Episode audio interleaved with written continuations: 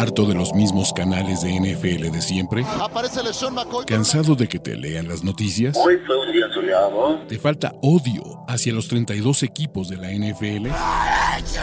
¿Referencias de videojuegos? ¿Hodor? Este es el canal de Ulises Arada, donde encontrarás NFL, toxicidad, cultura pop, videojuegos y mucho más. Suscríbete y descubre una nueva forma de seguir tu pasión. ¿Qué esperas? ¿Qué onda amigos? ¿Cómo están? Bienvenidos a otro episodio de Mitos y Realidades, este crossover más épico que no ha habido de NFL en español. Mi querido Gus Ambris de Locos por la NFL, ¿cómo estás, carnalito? Muy bien, ya emocionado por las finales de conferencia y mucho material que nos dejó la ronda divisional. Lo dijimos la semana pasada, la ranita se va a hacer presente en este programa. Y pues contento de estar aquí contigo, Ulises. Gracias por la invitación y gracias a la gente que pues ya está acá conectada, siempre con la buena vibra. Exacto, ¿no? El chiste es que ustedes sigan este show, que nos acompañen en el chat diciendo si son mito y realidades de cada uno de los que tenemos. Y al final, para cubrir la hora, como los mariachis que cubramos la hora, vamos a tratar de taclear la mayor cantidad de mitos y realidades que ustedes tengan de NFL y de la vida. Y vamos a empezar, mi querido Gus, porque esto fue lo único que se habló el sábado por la tarde. Patrick Mahomes es lo mejor que le ha pasado al universo del NFL. Cada vez que toca el terreno de juego, lo imposible ocurre. Se está reescribiendo la historia. No ha habido mejor atleta, persona, ser humano, coreback, todo que él. No merecemos, mi querido Gus, respirar el mismo aire que él y Patrick Mahomes puede hacer posible lo imposible transformar el vino en agua, porque así de bueno es. No, esto es un mito, señores. A las redes le encanta Patrick Mahomes y Patrick Mahomes le encantan también las redes. Lo sabíamos, parte de lo cual Mahomes no quería dejar de jugar, a pesar de que estaba contra unos jaguares, a pesar de que Chad Henney lo hizo bien en ese drive de 98 yardas, era para que se hablara de él. Vamos, qué falta de liderazgo de Andy Reid, casi casi preguntándole al jugador, oye Mahomes, ¿quieres seguir jugando? Andy Reid, lo tienes que sacar, es el futuro de la franquicia, es lo mejor que le ha pasado a la franquicia en más de 50 años, y lo dejas, lo dejas así nomás, ah, termínate de romper. No, por supuesto que no, le encanta a la gente exagerar con Mahomes, es, es, es notable lo que hace, también a quien se lo hace a los jaguares, no, no había, no había mucho, no había mucho riesgo jugando jugando con Chad Henney. No, a mí no me gustó que jugara a pesar de la lesión y toda la gente que está hypeada y toda la gente que está emocionada con Mahomes, pues no, yo creo que por jugar lesionado no hay que vanagloriar a ningún deportista.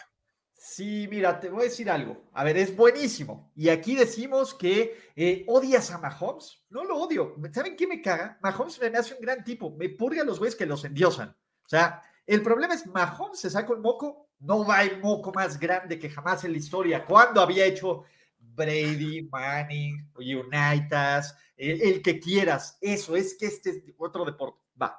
Entendamos algo. Creo que es el jugador más talentoso a la ofensiva del NFL ahorita y quién sabe, está dudoso. El tema es, es un güey bien padre de ver y bien entretenido, sí, pero la memoria corta, mi querido Gus, es lo que me enoja acá, lo que me, lo que me emperra.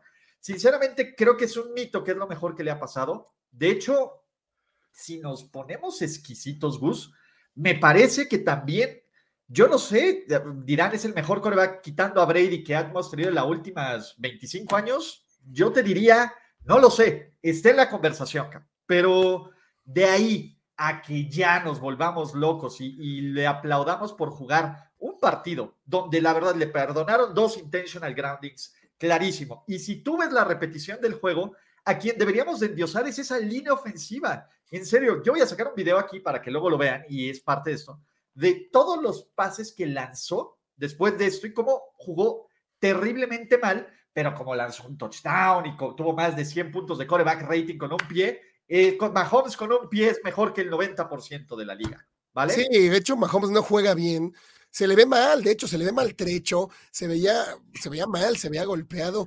No entiendo cómo es que él mismo no dice, oigan, si salgo, me reviso, como debería ser un atleta profesional, entendiendo que el equipo no se está jugando el Super Bowl. El Super Bowl no fue el domingo pasado contra Jaguares, no había mucho en riesgo.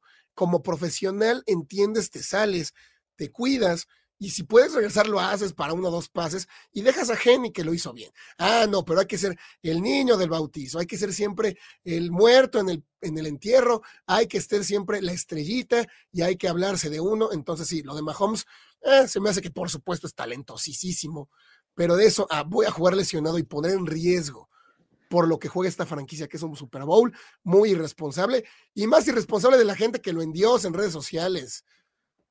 Social Media Coreback. Este es el verdadero Social Media Coreback. Y ya lo hemos platicado antes, Gus, pero vayamos al segundo mito, ¿no? Y es esto. Una vez más, nuestros Dallas Cowboys pues, nos dan buena ondita, ¿no? Una vez más, eh, Kellen Moore se avienta una jugada espectacular para terminar la temporada de los Dallas Cowboys. Y una vez más, nos quedamos más con preguntas y con dudas porque seamos realistas. McCarthy ya no va a ningún lado, ni siquiera se menciona la posibilidad de que se vaya.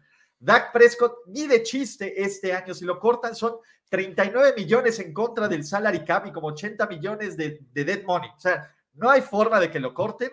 El futuro y Dak Prescott sí lanza dos intercepciones, juego horrible, tiran una actuación defensiva buenísima de los Cowboys. Y la pregunta, mi querido Gus, los Dallas Cowboys no van a ganar un Super Bowl. Es más, ni siquiera van a llegar a un Super Bowl con la era McCarthy Dak. 12 apariciones consecutivas de playoffs sin llegar a una final de conferencia. Esto es realidad, pero es que es realidad, ni a final de conferencia van a llegar. Ya deja ganar un Super Bowl, llegar a un Super Bowl, llegar a final de conferencia. Es que vamos, McCarthy, lo hemos dicho hasta el cansancio, no es un head coach que sea fino en los detalles. Sí, se topó con un Aaron Rodgers, con un Donald Driver, con un Greg Jennings, con un eh, Donald Finley. Se topó con un equipazo en los Packers que hasta defensa tenía con Clay Matthews, con Charles Woodson. Por eso es que gana. Un equipo talentosísimo de los Packers que dos años después pudo haber vuelto a ganar si no hubiera sido por McCarthy. McCarthy no va a ganar un Super Bowl con Dak, sin Dak, con Brady, con Mahomes.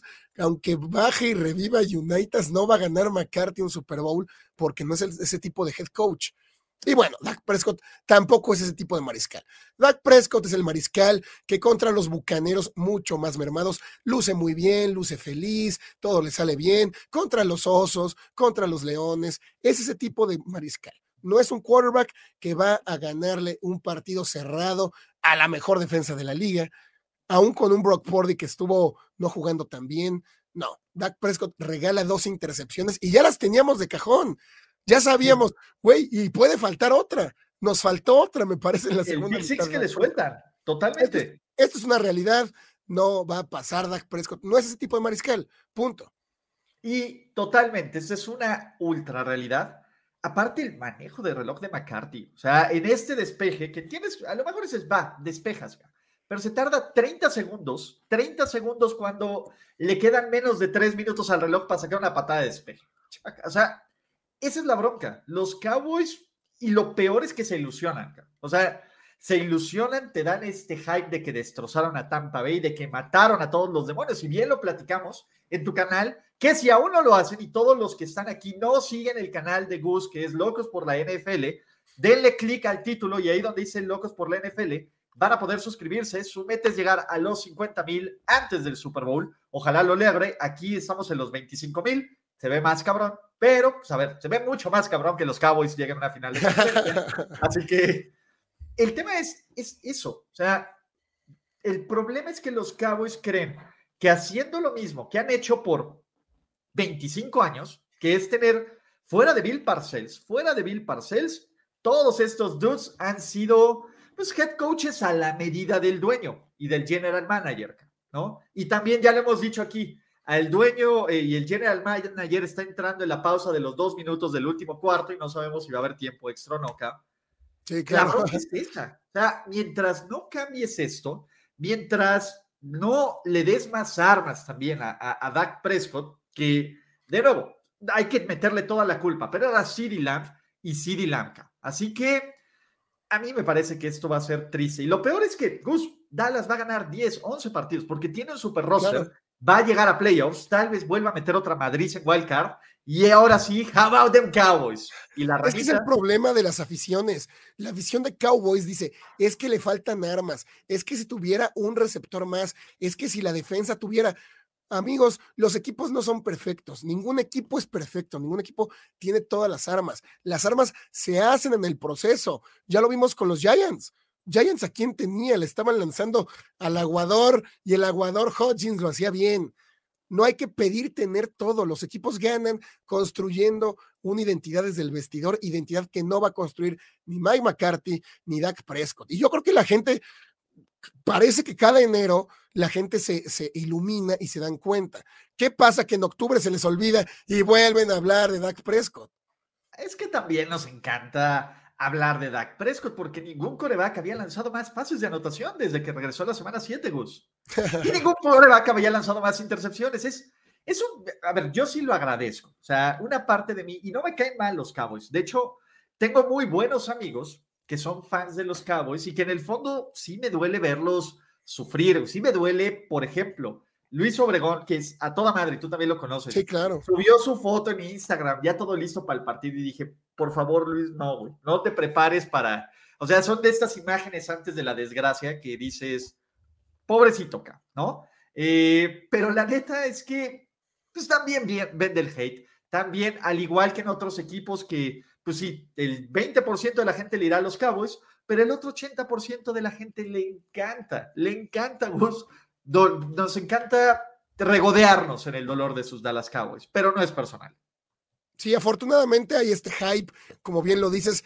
Pues sí, si la gente fuera consciente, si la gente fuera crítica y dijera, no, pues sí, ya Cowboys no sirve, ya son malos, se perdería esa emoción de, pues de que al final siempre en enero pasa esto y ya hay videos virales todos lados de que todo el mundo está rompiendo teles y es como una tradición romper la tele entonces sí qué bueno que existen los Cowboys qué bueno que la afición es ese tipo de afición tóxica que no exige mucho porque eso nos da también mucho entretenimiento fuera del temparrillado ¿eh? hay un entretenimiento con los fans de Cowboys además de lo que pasa en el terreno Gus nos da de comer. Come hay. Exactamente, ¿no? Órale, gracias Fernando por tu super sticker. Gracias a todos los que están aquí. Estamos teniendo un super rating. Y recuerden que este show se Suscríbanse, amigos, suscríbanse. Exacto, este show se hace cada martes aquí y otro martes en el canal de Gus. Y la mayor decepción de este fin de semana de rondas divisionales fueron, fueron, fueron, fueron los Buffalo Bills. Y Josh Allen y los Bills nunca van a ganar un Super Bowl. La mentira, Josh Allen. Estos Bills que nos emocionaron al inicio de la temporada, y era lo que platicamos antes de, este, la semana pasada. Se confirmaron nuestros peores miedos. Un equipo que a veces no tiene respuesta, que pues jugó muy mal, y que deberíamos de haber endiosado a otro equipo que se sentía más ninguneado y enojado y que siguen utilizando eso para decirle se vamos a arruinar todos los planes de la NFL. Gus, Josh Allen y estos Bills, ¿qué onda? Ah, mira, yo la verdad es que parece que está maldita esta, esta franquicia, no solo porque es la única que ha perdido cuatro Super Bowls consecutivos en la historia, sino porque parece que ya lo tiene todo. Es que vamos, hablando de esto de que no hay roster perfecto, si hubiera un roster perfecto, si tomáramos hombre por hombre en los Bills, pues no les hace falta nada, no les duele nada físicamente, pero les falta mucha, mucha mentalidad, les falta mucho trabajo de coaching. Por supuesto que Josh Allen jugó muy mal, de hecho lo hizo mal prácticamente toda la temporada, contando los playoffs, fue el quarterback que más balones perdió, se le había desencajado. Por supuesto que le hizo falta a Brian Dable. Vemos que se va Brian Dable y Josh Allen baja su nivel llega a Gigantes y, Daniel Jones eleva el nivel, vamos, catastróficamente. Entonces, por supuesto que le hizo falta un coordinador y sí, Josh Allen juega muy mal, Josh Allen termina siendo, pues queriendo hacer todo él, queriendo correr todo él. Pero aquí el problema también lo veo con McDermott. ¿eh? Josh Allen es un talentazo, Josh Allen bien llevado con un buen head coach, podría haberlo ganado, podría haberlo calmado, pero desde el segundo cuarto ya estábamos en plan emergente. Josh Allen, no sabemos qué estamos haciendo aquí, por favor, sálvanos. Ya veíamos a Josh Allen lanzando largo, corriendo, entrándole a los golpes, ese plan emergente que es foco rojo, se me acabó la creatividad, no tienes un head coach, no tienes coordinador ofensivo, Josh Allen, haz lo que sabes hacer. Y ante un equipo de los Bengals, y también lo mencionamos, ¿eh? por supuesto que los Bills ganan contra eh, Delfines, porque Delfines tenía Skylar Thompson. Los Bengals, que es un equipo un poquitito más serio que los Delfines, pues le pasaron por encima, paliza. Entonces, respondiendo a la pregunta, yo agregaría el, factor McDermott. Creo que con Josh Allen y un buen head coach se podría pasar, pero con McDermott ahí no van a ganar un Super Bowl. Ya vimos que no es head coach suficiente. Y McDermott, ni siquiera, o sea, ¿cuánto nos quedan? ¿Mismo tres años? O sea, le van a aguantar otros tres años de Es que lo aman, es que vamos, le está dando a los Bills algo que no pasó en 25 años. Yo quisiera ver que lo corrieran, como los Ravens, con lo de Harbaugh. Me parece que McDermott es, papi, ya no se le basta hasta cierto nivel, no nos puedes llevar más arriba, lo siento, pero voy a traer otro head coach, gracias, ya acabó tu ciclo se le están trepando los enanos, ¿no? Los Jets, que ya hablaremos más adelante de este show, los Dolphins, que pues bueno, con un tuba sano o con la opción que tengan, ya es esto, ya el claro dominio que era de los Bills a esta división no se ve. Yo esto creo que es una realidad, o sea, Josh Allen sí me decepcionó y sí me decepcionó mucho. Ojo, tiene el talento para cambiar, absolutamente Gus, pero me parece que en este momento es una realidad y antes de pasar al, que, al siguiente Donovan, muchísimas gracias, que siempre va a agradecer esta colaboración. Y si la saludo, los aprecio mucho y a su contenido, nosotros te apreciamos, carnal. Abrazo, Donovan, de acá de Iztapalapa, ¿eh? Venga, muchísimo. Yo, somos casi vecinos, estamos en ese triángulo dorado entre el Benito Juárez, Iztapalapa y Iztacalco. Sí, claro. Que todo, que todo eso lo cubre, ¿no? Pero bueno. Pero entonces tú vas realidad, así clavado con Josh Allen. Yo creo que sí voy realidad, aunque, o sea, del 10 que es una realidad absoluta y no va a cambiar, estoy como en el 8.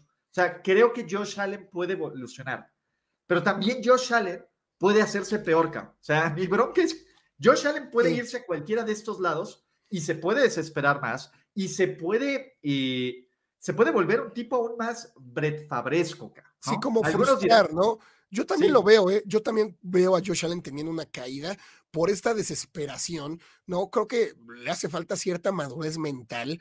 Lo vemos fuera de sí en los partidos. Es muy joven, pero así como puede, yo creo que no va a mejorar, o sea, no hay, no hay para dónde subir.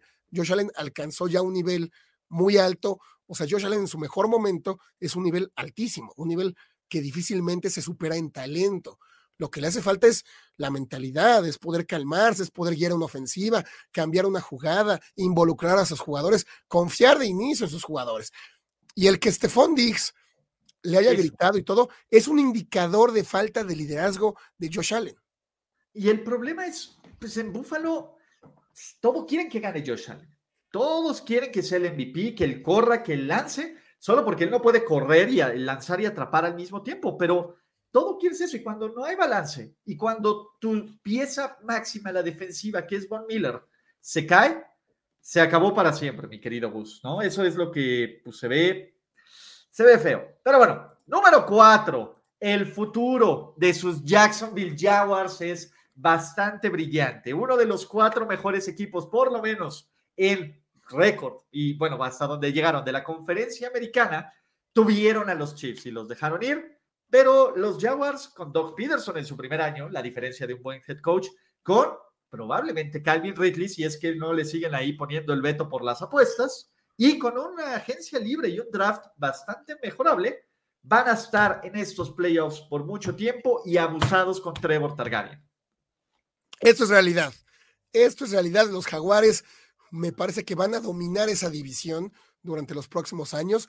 Tampoco tienen rivales, ¿no? O sea, Houston, los Colts, que los Colts se ponen el pie solitos. Y los Titans creo que pueden pelear por el tema de cocheo. Aquí es lo importante. Y Doc Peterson lo hizo perfecto, maravilloso, después de un huracán llamado Urban Meyer, uno de los capítulos más tristes en la historia de la liga. Y de la otra temporada, ganar la división, ganar un partido de playoffs es increíble. Yo creo que los Jaguares sacaron agua de las piedras. Ver jugar bien a Cy Jones. Cy Jones, ¿quién era? Era un tipo que vivía porque rompió la Matrix levantándose hacia atrás. Christian Kirk. Christian Kirk, que habíamos visto poco de, de la risa de esa contratación y de Ivan Ingram. Y lo terminó, terminó costando muy bien, valiéndolo la contratación de Christian Kirk, Evan Engram, que era un muertazo ahí en, en, los gigantes, y ya terminó un partido de 200 yardas, dos anotaciones en temporada regular. Sí, creo que Jaguares, ah, creo que también se está hypeando mucho lo de Calvin Ridley. Recordemos que Calvin Ridley lleva año y medio sin jugar, no sabemos qué tan bien o mal lo va a hacer, pero sin dudas es un equipo que no le tiene miedo a gastar en la agencia libre y que tiene el cocheo. Todo lo que dijimos que no tienen los Bills, que no tienen mentalidad, que no hay un raciocinio detrás del juego, únicamente es jugar porque nos divertimos. Aquí no, aquí sí hay un Doc Peterson que sabe hacer las cosas, que hizo algo muy similar en Filadelfia. Cambió a Filadelfia en dos años. Llega Carson Wentz y al siguiente año ganan el Super Bowl. Creo que Jaguares, prepárense, lo que viene la siguiente temporada va a ser mucho, mucho más grande. ¿eh? Exactamente. Yo también estoy en la realidad y aquí Carlos RSD nos dice, acuérdense de Trent Valky. Duda, hasta Trent Valky luce brillante aquí. Sinceramente, todo le salió bien, solo porque Olonkun no se llevó esa intercepción, pero si no, hasta Olonkun hubiera hecho su, su claro. contratación de la agencia libre. Yo sí creo. Bueno, fue líder en tacleos, ¿eh? ¿Eh? Fue loco, fue líder en tacleos. año consecutivo. ¿Sí? Y el tema aquí es, creo que los Jaguars tienen coreback el resto de la división no tiene coreback. Tienen algunos un futuro y una promesa de coreback en el draft. Dos, tienen playmakers. O sea, Travis Etienne está a nada de ser un estrella. Yo veo a Travis Etienne y veo a Jamal Charles.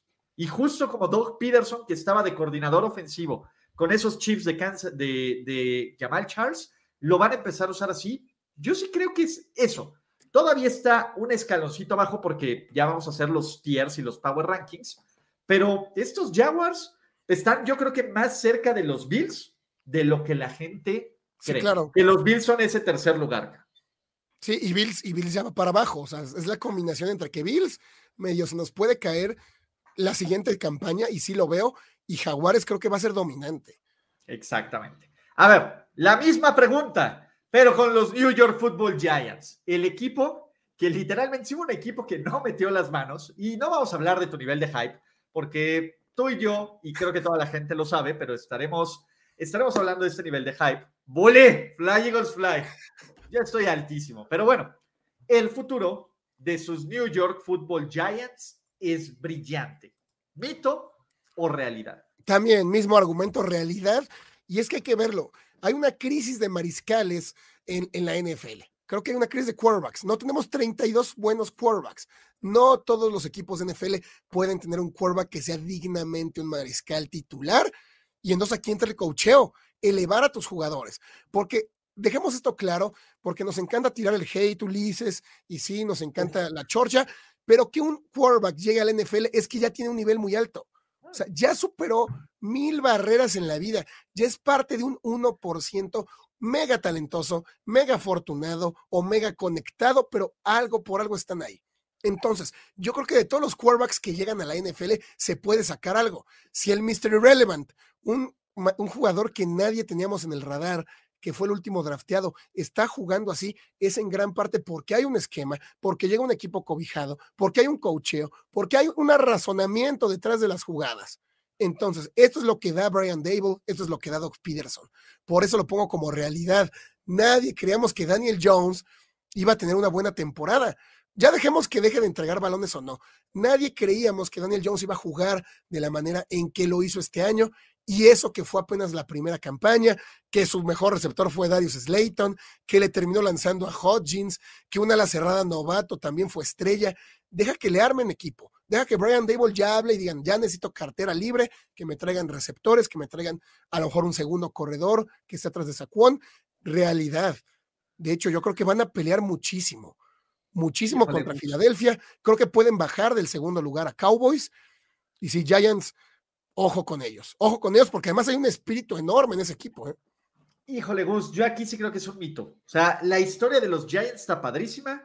Brian Dable, o sea, cada uno de estos 10 victorias, incluyendo la de playoffs, tiene un enorme mérito, pero en algún momento el coaching te lleva a cierto punto y los jugadores te llevan a otro. ¿Cuál es el problema, Gus? ¿No? Tú ves este core de talento que tienen los Giants. Y ahorita vamos a hablar del coreback, que es mi segundo problema. ¿Cuántos de estos titulares de los Giants en equipos buenos serían titulares? Por ejemplo, y este es, lo sacó Andrew y me encanta. O sea, un equipo, un jugador de los Giants de los 22 sería titular en Filadelfia. Uno. en los Cowboys, tres o cuatro.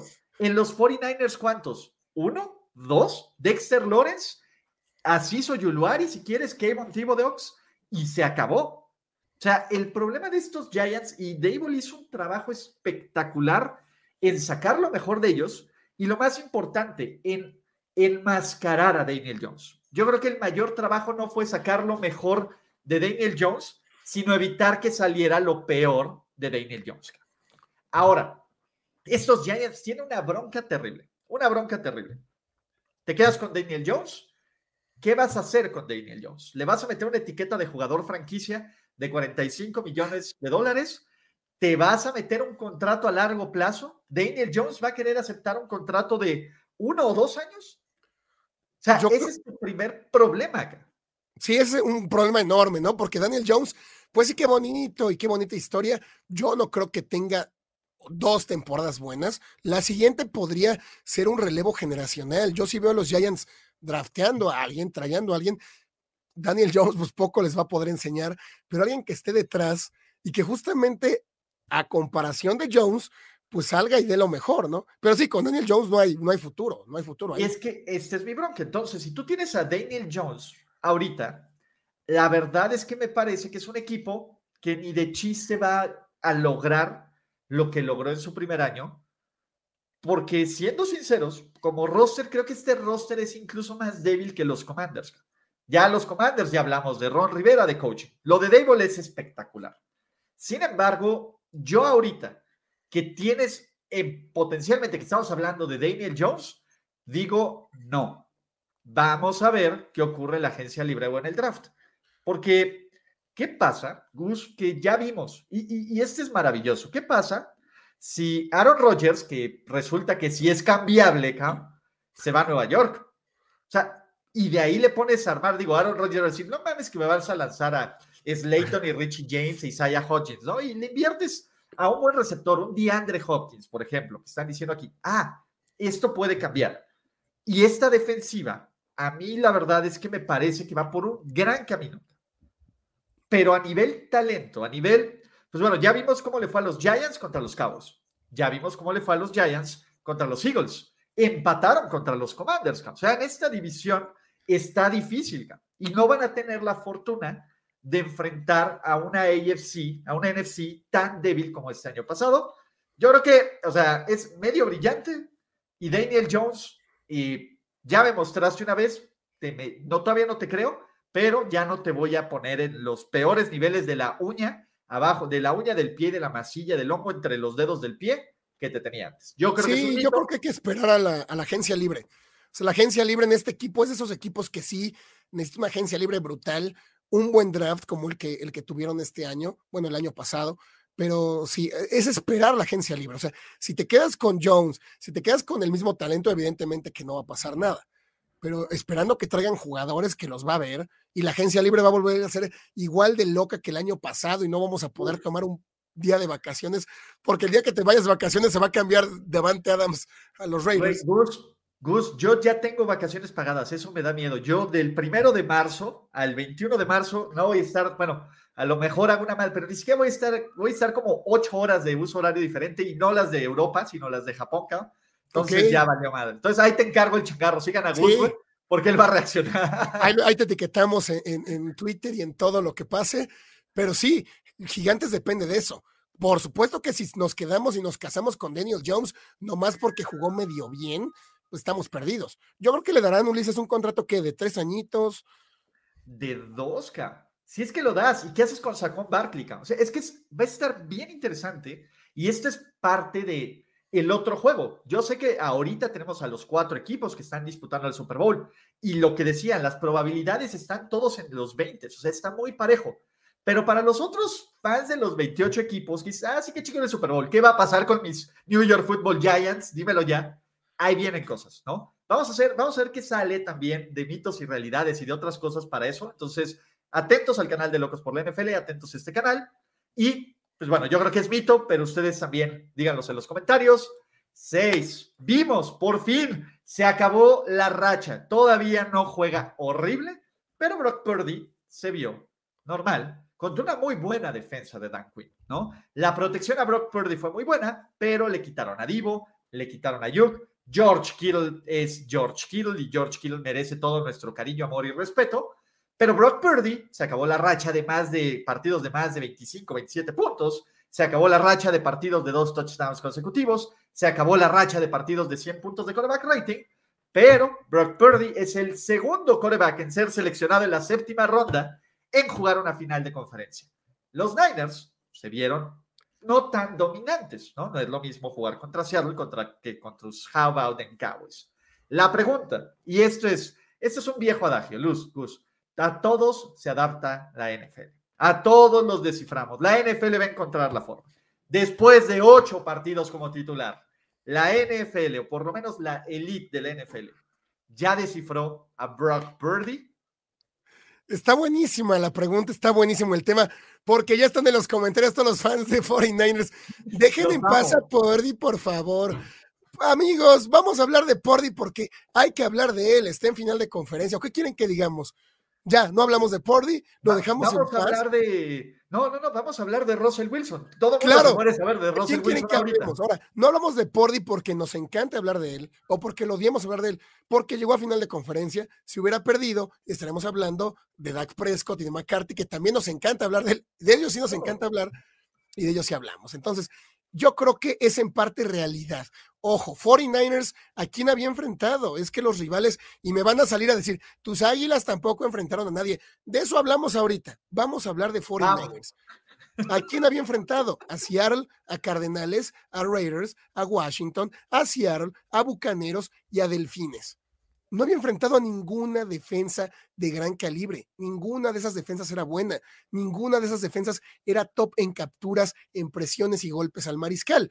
Enfrenta a Cowboys, que tampoco fue en la temporada una defensa, wow, una defensa que fuera súper golpeadora del quarterback. De hecho, los últimos cinco partidos de temporada regular, Cowboys solo puso cinco capturas.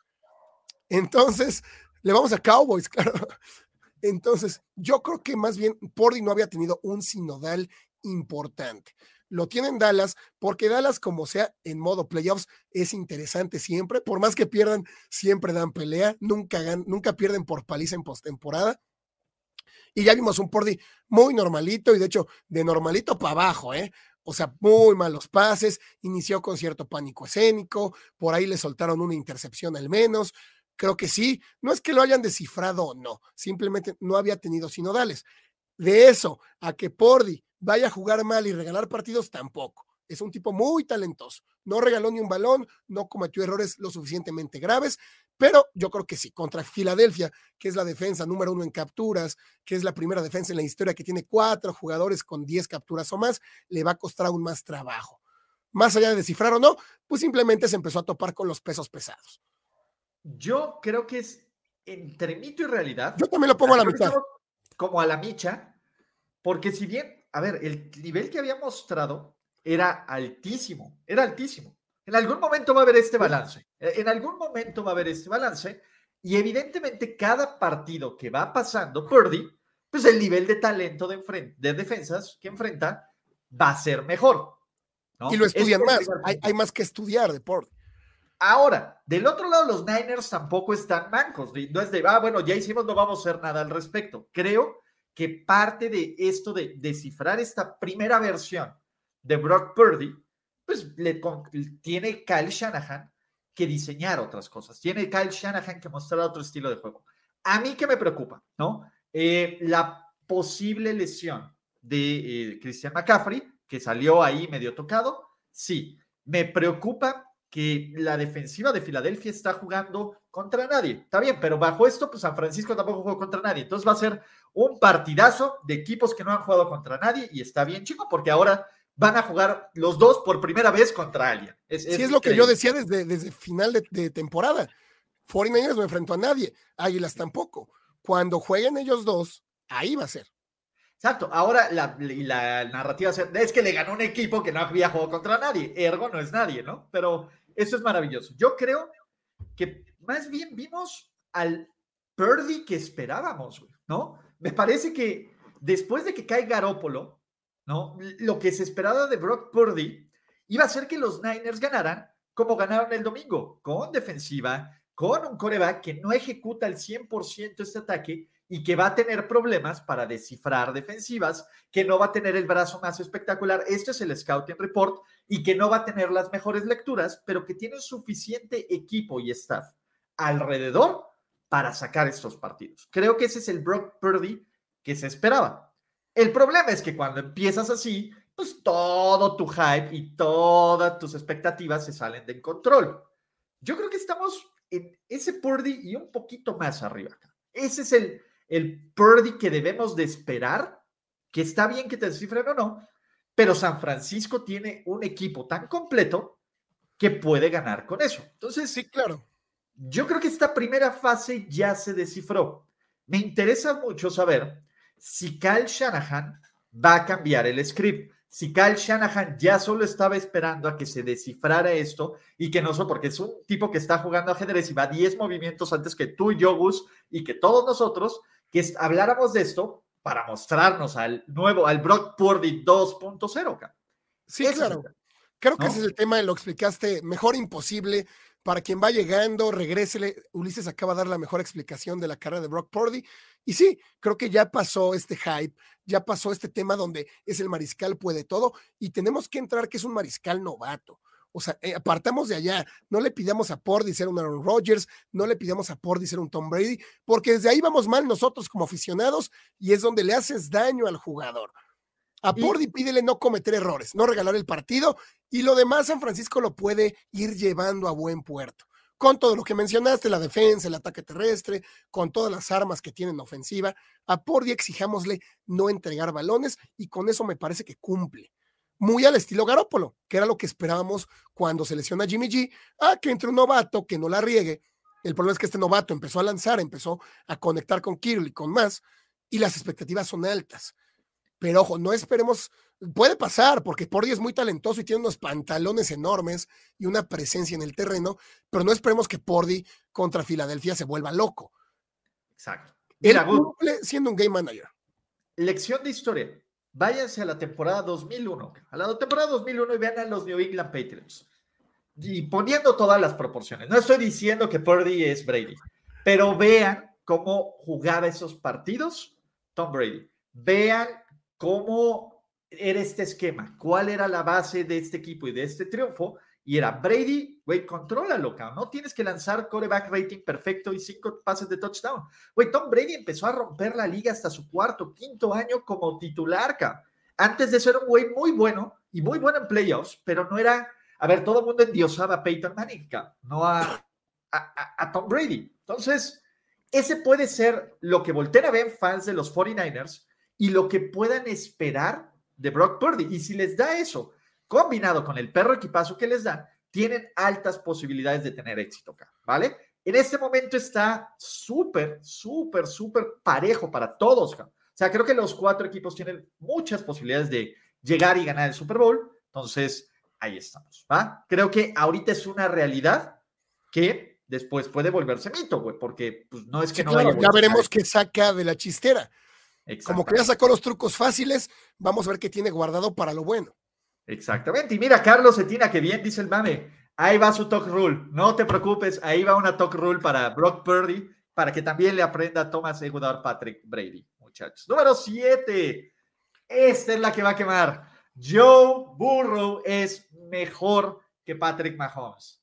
¿Mito o realidad? Yo me tragué todo el hype, entonces yo, estoy, yo tengo el corazón destrozado yo no voy a opinar porque luego dicen que soy un pinche hater profesional. Y tiene razón, me vale madre, es realidad. Ya, no voy a dar nada. la voz está buenísimo, está buenísimo. Creo que hay muchos elementos para decir realidad. De hecho, lo que primero me viene a la mente es realidad. O sea, Joe Burrow hace todo bien para ser un quarterback. Mahomes es espectacular, juega para las redes sociales, juega para los highlights. Burrow puede ser que no, pero hace todo bien como quarterback. Sabe liderar, tiene compostura, sabe guiar una ofensiva, a pesar de que estén encima de él, conectar con varios receptores, voltea a un lado, voltea al otro. Creo que pudiera ser en ciertos fundamentos realidad, aunque también hay que ver en el momento qué equipo tiene Bengals. O sea, si tienes a Higgins, si tienes a Jamar Chase, si tienes a Tyler Boyd, a Mixon, a Samaya Perrine y hasta Hayden Horst. Oye, Ulises, Hayden Horst ya es una estrella del NFL. Pues, ¿cómo no vas a jugar mejor? Yo creo que también me quedo a la mitad. Lo primero que la cabeza me dijo es, realidad. So, Joe Burrow tiene extraordinarios fundamentos, una mentalidad intratable, Joe Burrow. O sea, si tú le platicas a Joe Burrow que se iba a lesionar en su primera temporada y se iba a perder el resto de la carrera del año, pues hablarías de un mariscal que se va a deprimir, que va a perder ritmo, que va a perder forma. En su segundo año llega un Super Bowl, en el tercer año me parece que va a regresar al Super Bowl. Estamos hablando de una locura. Hay que ver también a quién tiene alrededor. Yo lo pongo como a la mitad, un poco más tirado a realidad. Si hoy yo construyera una franquicia desde cero, creo que sí me inclinaría más por Joe Burrow. Y, ojo, bien dices, hay que ver qué tiene alrededor. Hay que ver a quién tiene alrededor. con todo el respeto que, tenga Zach Taylor, que yo lo dije como amigo de McVeigh, y ha demostrado que es un muy buen head coach, pero no es el gurú ofensivo, futuro Hall of Famer, que fue Andy Reid. O sea, y de acuerdo. Ahí sí está chato. Joe Burrow no tuvo la ventaja, no tuvo la ventaja de llegar a un equipo ya armado, porque esa es la verdad, los Chiefs de Alex Smith, el problema era Alexander Douglas Smith, tomarse todo este primer año para asimilar y aparece que de Mahomes tiene todo el, el, crédito de que no solo llegó, el güey rompió el techo, las expectativas que se tenían las destrozó. Creo que el camino hacia el éxito, ¿no? Y el mediano éxito que yo burro te decir, güey, yo no he sido exitoso porque no he sido campeón, ha sido más difícil para Joe Burrow, que llegó al peor equipo de la liga. De acuerdo, sí. ¿no? Esa, ese tema, yo no he visto a Mahomes en la adversidad. ¿Cuál es la adversidad que ha enfrentado Patrick Mahomes? Sí, no, no la hay. Tal vez que se le fue Tyreek Hill, es lo más duro que ha enfrentado en su vida. Yo no he visto a Mahomes en la adversidad. La única vez que he visto a Mahomes en condiciones donde no estaba favorecido fue la madriza que le metieron en este Super Bowl. ¿Vale? a Joe Burrow, ¿cuántas veces lo hemos visto abajo por 27 en el Arrowhead? Estás muerto. Yo creo que tiene, ¿cómo, cómo lo llamaríamos? ¿Eso? O sea, ¿cómo, cómo tienes, o sea, lo ves y dices, sí, cabrón, lo tienes. Mahomes tal vez también lo tenga, pero quiero ver si Mahomes lo mantiene cuando la casa se está quemando, güey. No solo cuando todo está bien padre y hacemos vueltitas de círculos y tengo el mejor Tyrant de la década y tengo a Tyreek Hill y tengo esto, ¿no? Que llamar Chase es un chingón y todo. Ese es mi punto. Sí, yo creo que sí. O sea, le das al clavo. Me parece que justamente todo lo que ha tenido que remar contra corriente. Vamos, se decía que él iba a decidir no jugar para Cincinnati. No sé si te acuerdas en ese, en ese draft de la pandemia, que Joe Burrow ni festeja, se le ve desencajado, de fui un ganador en el colegial y ahora ve a dónde llego. Y vamos, la, franquicia es, e, es, competitiva 100% gracias a que llegó Joe Burrow. 90%, 95% tal vez de responsabilidad. Y bien lo dices, ha tenido que estar con esa adversidad. Poniéndolos ya así en un plano hombre a hombre, lo veo muy, muy parejo pero por esa mentalidad, por esa como sangre de campeón, es por lo que justamente se pone arriba. Es que, ¿cómo le jugó a los Bills de visita? O sea, parecía, literal, parecía Joe Montana, ¿no? O sea, uno orquestando para un lado, para el otro, para el centro, tiempo fuera, otra vez. La calma. Yo estaba escuchando un podcast y si pueden, y tiene Game Pass, tú ves el nivel de presión de los corebacks en los pies, cuando se están plantando en la bolsa de protección. Si pueden volver a ver el juego, fíjense en los pies de Joe Burrow. Fíjense en, cómo son estas mecánicas y el güey le vale total y absolutamente madre. Sigue siendo el mismo tipo, o sea, sigue estando como, no sé si a ti te tocó el juego de la OCA, güey, que tenías que mantener tu, tu frecuencia cardíaca. La frecuencia cardíaca de este güey es siempre la misma, o sea, siempre está cool. La neta es que estuvo, yo lo pongo, digamos que es burro, 60% realidad, no es por hatear a Mahomes. Entonces, siempre es por hatear a Mahomes. Entonces, sí es por hatear a Mahomes, lo que ustedes digan. Ajá, en esta ocasión no tiene que ver con Mahomes, de hecho tiene que ver más con Joe Burrow. Es que lo que hace Burrow, repito, en fundamentos lo hace todo bien.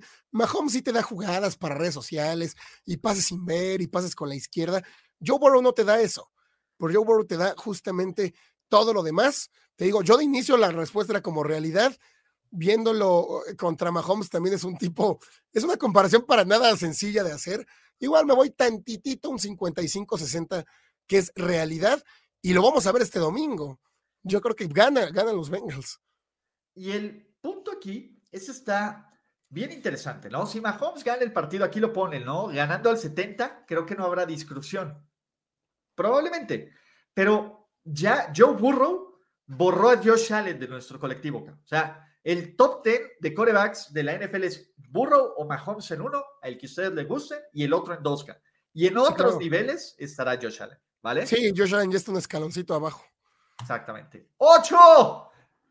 ¡Vuélvete! Esta locomotora no se apaga. La única razón por la que la gente se bajó del hype de los Philadelphia Eagles fue porque no estaba Lane Johnson, porque Garner Minshew es un muerto y porque nada más Nick Sirianni, ¿cómo? Nick Sirianni es el dude más Philadelphia man que existe. Claro. O sea, ese güey sí, sí fue de, de las güeyes que literal aventaban pilas a Jimmy Johnson y dijeron, a ver, ¿tú estabas ahí? Sí, contratado. Le, le, abuchaste a Santa Claus, sí. Sí, todo eso. Tú eres Philly Man, hecho coach. O sea, también no nos dejemos ir y seamos prisioneros del momento por lo de los Giants. Pero ese partido de los Giants, que es la mayor paliza que ha dado los Eagles en su historia, nos recordó que estos eran los verdaderos Eagles, los Eagles. Sí, como que nos acordamos, ¿no? O sea, la gente no se acordaba. La gente creía que Giants iba a ganar por alguna razón que no sigo sin entender.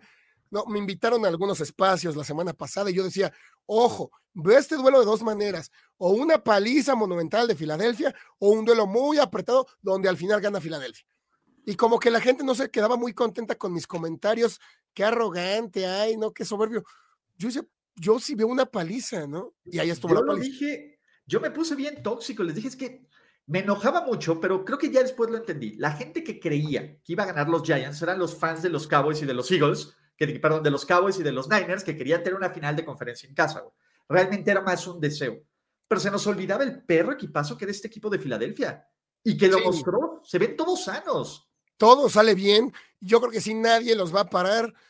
Tal vez hasta el Super Bowl, ya en el Super Bowl, jefes o Bengals, por experiencia, por temple, por otras cosas intangibles, sí los veo arriba, un escaloncito. Pero no, o sea, yo creo que San Francisco va a sufrir mucho yo creo que sí lo gana Filadelfia.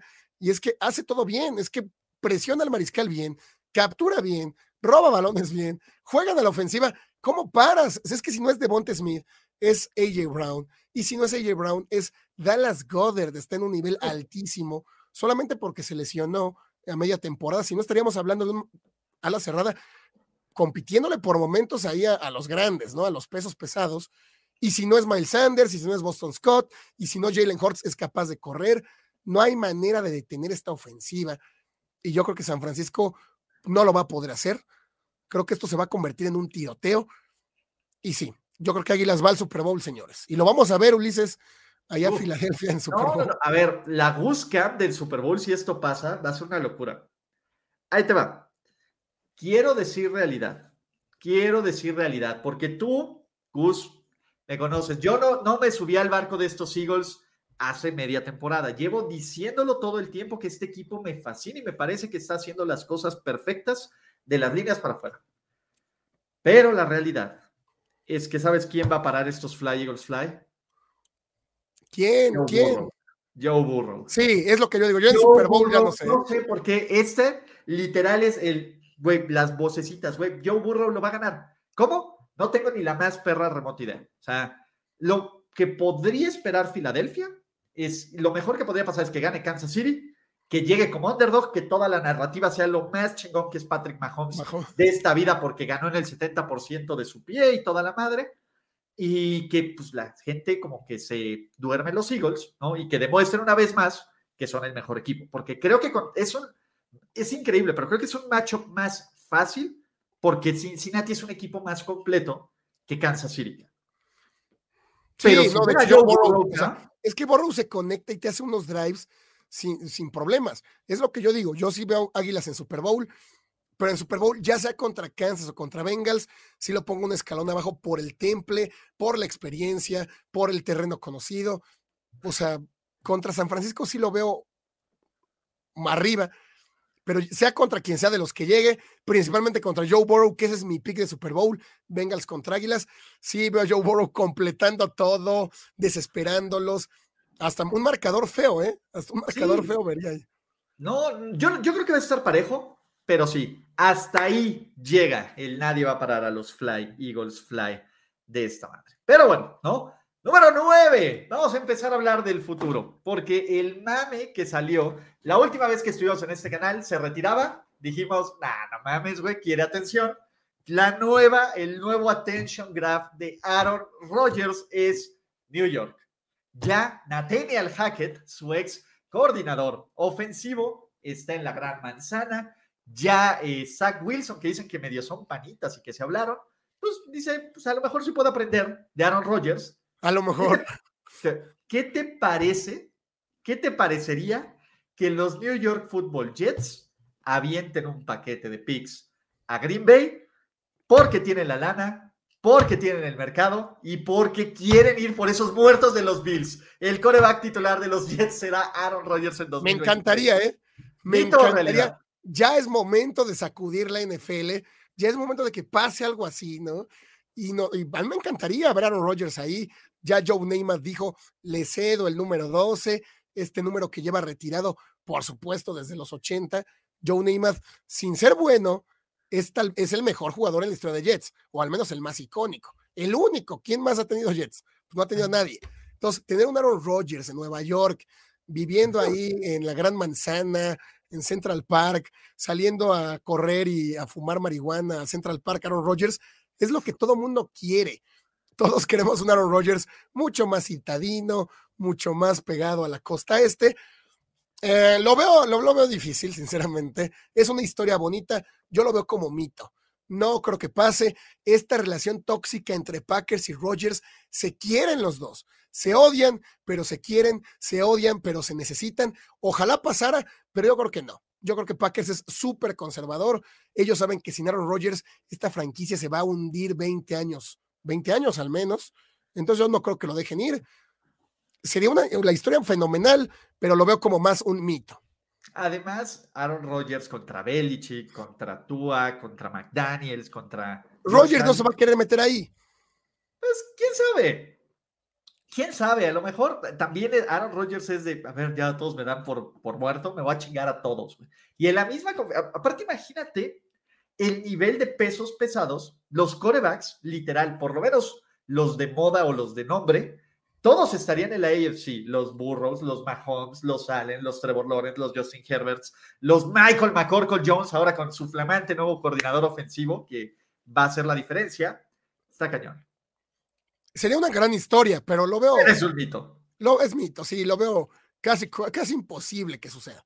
A ver, Leo Vega, las 50 millones de razones para quedarse en Green Bay se van a ir también a Nueva York. O sea, esto no es de que lo corten y no le paguen. No, no, no. El contrato está estructurado para que Aaron Rodgers reciba su dinero de la ayahuasca. No es que va a ser una reducción de contrato, no. Y además, cada que un jugador es cambiado, cada que un jugador es cambiado no cortado, no agencia libre, cambiado, se va con su mismo contrato. Gus, aparte ese cuerpo de receptores. Oh, eso sí estaría bueno. Este es el tema. Y un ataque terrestre y una línea ofensiva que en el papel, si nadie se lesiona, luce súper sólida. Y una defensa elite. Es que tiene todo. Realidad, ya. Fuck it. Realidad. ojalá pase, es que ojalá pasara. Sería atractivo ver a los Jets después de 50 años.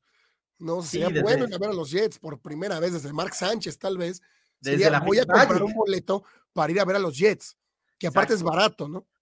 Sí, no, y ya, nadie hablaría de esos mugrosos Giants, por lo menos. Ojalá sucediera, sería lo mejor que le pudiera pasar al NFL. Como bien lo dices, además en una división muy pesada, en una conferencia pesada en cuanto a nombres de quarterbacks. Yo algo de mi corazón me dice que no va a pasar, que Aaron Rodgers va a seguir haciendo, dando de qué hablar, y así como suenan los Jets, va a sonar mil equipos más. Vamos a hablar de eso porque a la gente le encanta, pero yo creo que se termina quedando en Green Bay. Y Gus, no solo le eches la culpa a la gente, a nosotros también nos encanta. Piensen todos en los niveles de, hype que hemos tenido. Y último, cada vez nos explayamos más en estos temas, ¿eh? Cada vez vamos. Cumplimos la hora, sí. Eh, sí, no, no, se preocupen. Sean Payton, que va a tener su segunda entrevista, que parece que el trabajo de Dallas, ¿no? Que el trabajo de los Chargers, ¿no? Será el siguiente head coach de sus Denver Broncos. ¿Mito o realidad? Mira, es el, es el que veo más probable. De igual manera, sería una historia importantísima. Me encantaría. O sea, si a mí me dices esto, claro. ¿Para qué? Para que llegue y cachetee a Russell Wilson y lo ponga en su lugar y lo haga jugar, por favor. Queremos a Russell Wilson de regreso, pero yo lo veo como un mito. No sé, no, no, no, no sé por qué siento que no se va a dar. Son estas historias que los Broncos al final no terminan de conseguir, que nomás porque trajeron a Manning, que traer a Manning tampoco necesitabas mucho escauteo para saber que era bueno o malo. Pero estas historias de gerencia que hacen mal, la demanda el año pasado de Brian Flores, que John Elway llegó crudo a la entrevista con Brian Flores. No sé, hay algo. John Elway ya no está ahí, ya, ya lo quitaron, ya lo sacaron todo. Es una administración de la Walmart.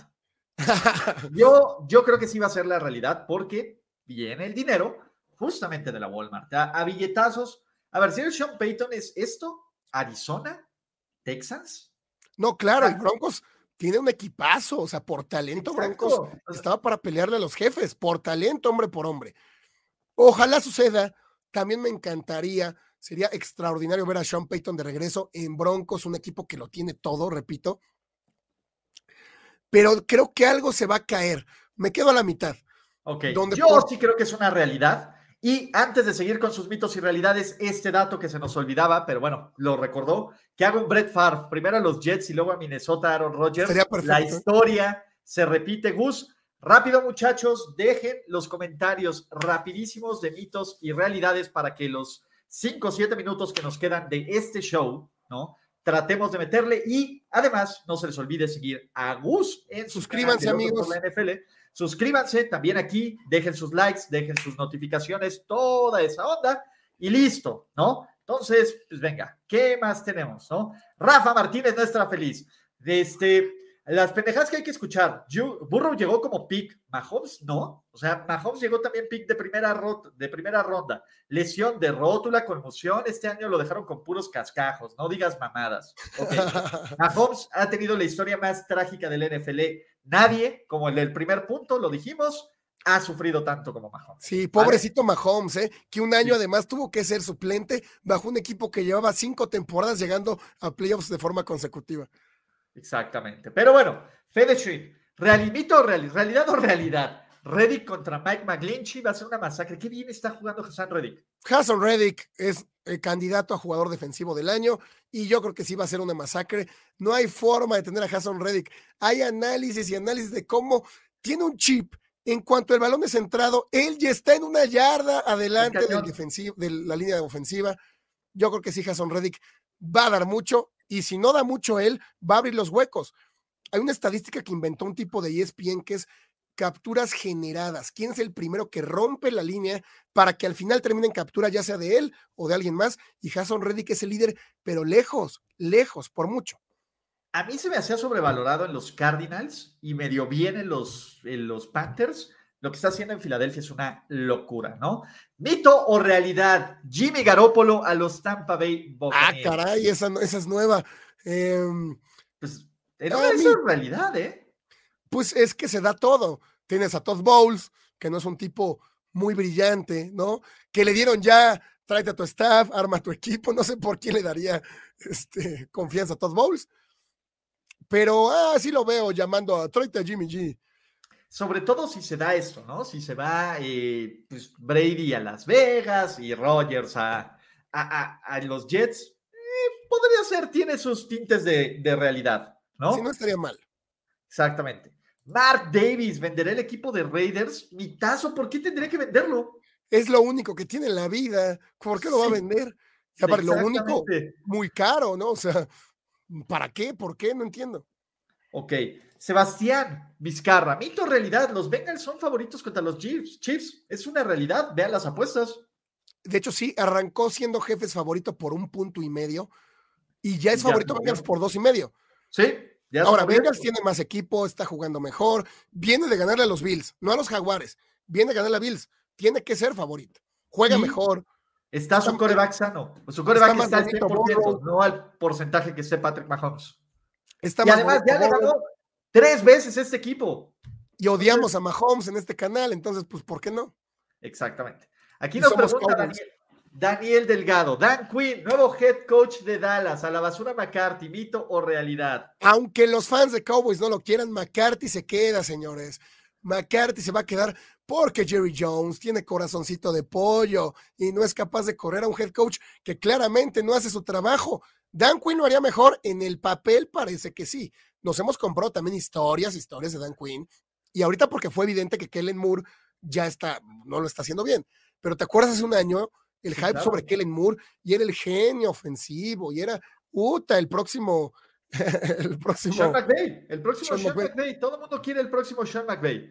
Este es un mitazo. Yo creo que Dan Quinn va a agarrar un trabajo de head coach en la NFL y no va a ser el de los Dallas Cowboys, ¿no? Eh, ¿Qué más tenemos aquí? Jesús Niebla, saludos. Vito Realidad, Gus anda malo de la garganta por la malteada que se echó con Ulises. No, no, no, no lo quisimos subir a redes porque si no le hacen bullying al buen Ulises, pero sí estuvimos todo el fin de semana juntos, tomando malteadas y mucho hielo. Realidad, señores. Realidad totalmente. Pedro Vega, Herbert será potenciado sin Joe Lombardi, mito o realidad. Mientras esté ahí Brandon Staley, me parece que eso es un mito. Mito, mito, mito, mito. Lamentablemente, ¿no? O sea, qué, qué triste, güey, qué triste ver un quarterback tan talentoso. Es que lo que tiene Herbert es como un talento nato, le hace falta mucha mentalidad, creo que también le hace falta desarrollar mucho él por su cuenta, pero no, o sea, mientras esté ahí Staley no lo va a ver. Totalmente, totalmente, ¿no? Eh, Héctor Patricio Bravo, el tobillo de Mahomes no estará en condiciones para escapar de la bolsa y eso limitará toda la producción ofensiva. ¿Mito o realidad? Realidad, realidad. Creo que vamos, es un esguince, señores. Eso no se cura de una semana a otra. Puede jugar porque tiene los pantalones y porque también lo van a sedar con algo. ¿Te ha, tocado, ¿Te ha pasado un esguince? Digo, no es como compararme, pero ¿te ha pasado un esguince? No, no, no, creo que no. Ok. Mira, a mí me ocurrió a principio de la temporada. El primer día, o sea, te duele, pero puedes hacer las cosas. Yo cambié todo mi estudio el primer día, me pasó el, el viernes antes del kickoff, entonces tenías que arreglar. El segundo día no te puedes ni mover.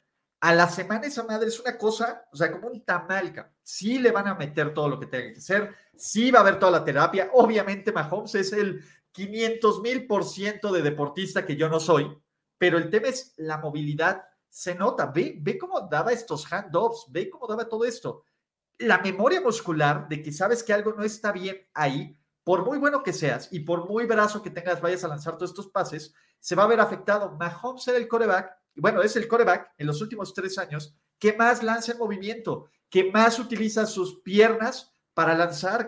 O sea, por supuesto que se va a notar. Súper realidad. No, y además, acuérdate el, partido de hace un año, pues Sam Hubbard y Trey Hendrickson estuvieron sobre él, le pegaron mucho yo creo que va a ser el mismo planteamiento pegarle a Mahomes. Y sí, yo creo que, yo creo que por supuesto le va a costar.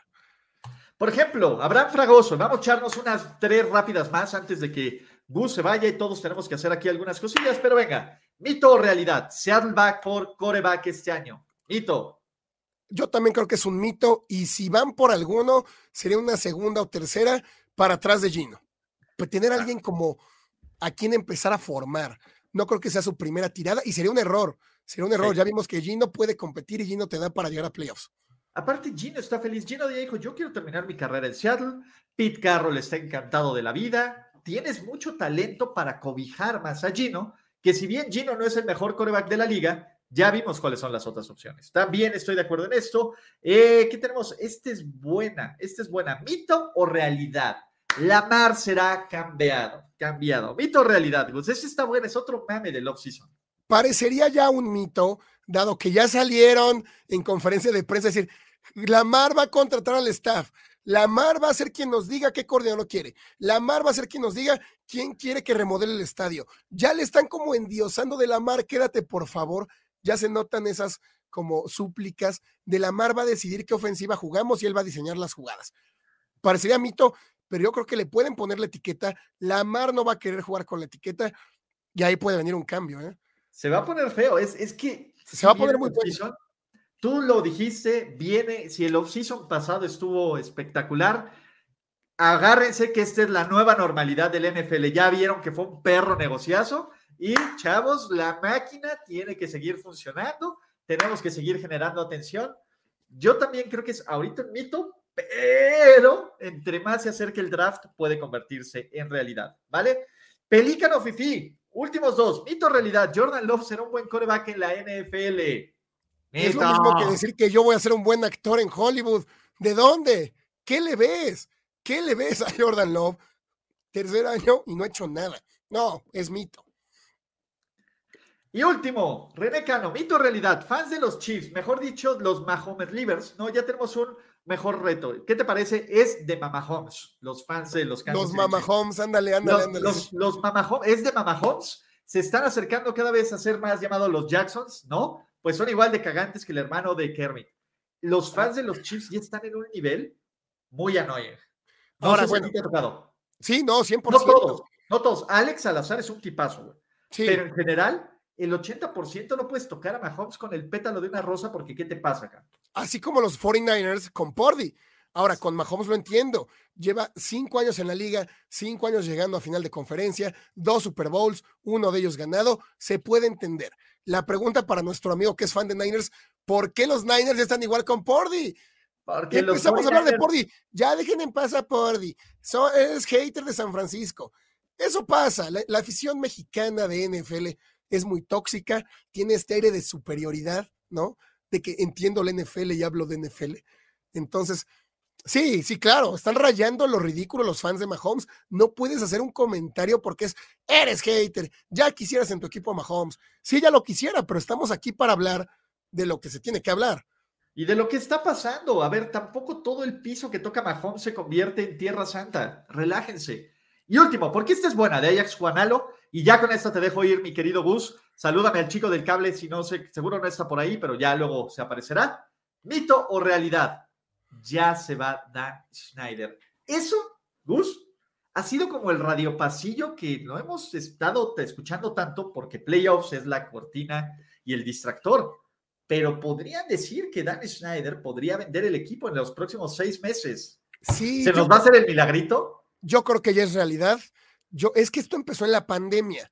¿No te acuerdas en la pandemia cuando un viernes pasa este tema del cambio de nombre y todo esto?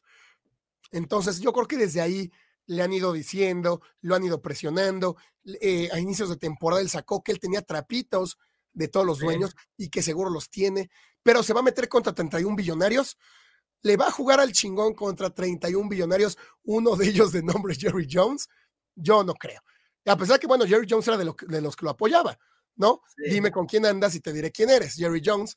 Entonces, yo creo que ya, ya es inevitable. O sea, por más que lo ha querido atrasar, por más que ha pasado, creo que sí puede pasar en este offseason. Y si no pasa en este, va a pasar ya el siguiente. O sea, ya es algo que la NFL ha ido jalando, empujando. Y en el tema de ser políticamente correctos, a la NFL como liga, pues no le conviene tener un tipo así con esos antecedentes. No se ha sacado la investigación. Está bien escondidita esa investigación de acoso, de violaciones y todo eso. Yo creo que por algo no ha salido. Es la carta que tienen para decirle, papi, vende ya. Sí, yo también creo que van a salir, salir más periodicazos, todo. Se va Schneider. Yo lo agradezco y ese día, Gus, vamos a ir a celebrar con unas malteadas, como debe de ser, mi querido Gus. Pero no sin antes, hermanito, agradecerte por pasarte este canal no se les olvide, si aún no lo hacen, y no sé por qué, sigan Locos por la NFL, denle clic en el título de este video, hay un link que dice Locos por la NFL, los llega a ese canal, suscríbanse, denle like a este video, consuman el contenido de Gus, que le va bastante bien en los picks. Yo me fui 7-0 en las apuestas esta semana. Filadelfia ah, fue la beca, fue la beca, Gus, pero va a haber mucho contenido de NFL, no solo ahorita, a lo largo de estos playoffs y Super Bowl, y a lo largo de todo el año. Gracias, mi hermanito. ¿Algo más que quieras hacer comercial? No, a ti, gracias. Siempre es un placer estar por acá. Ya estaremos viéndonos en persona, yendo por más malteadas y la gente no sabe ni siquiera lo que viene. Entonces, gracias, gracias a todos. Suscríbanse a mi canal, Locos por NFL. Vayan a ver lo que hacemos por allá y agradecerle a tu, a tu, a tu gente, a tu fanaticada que anda por acá siempre poniéndole un toque muy, muy interesante a esto. No, los queremos un chorro. Ya vamos a hacer esos letreros de Sí, ya, ahora sí, ya hay que hacerlos ya.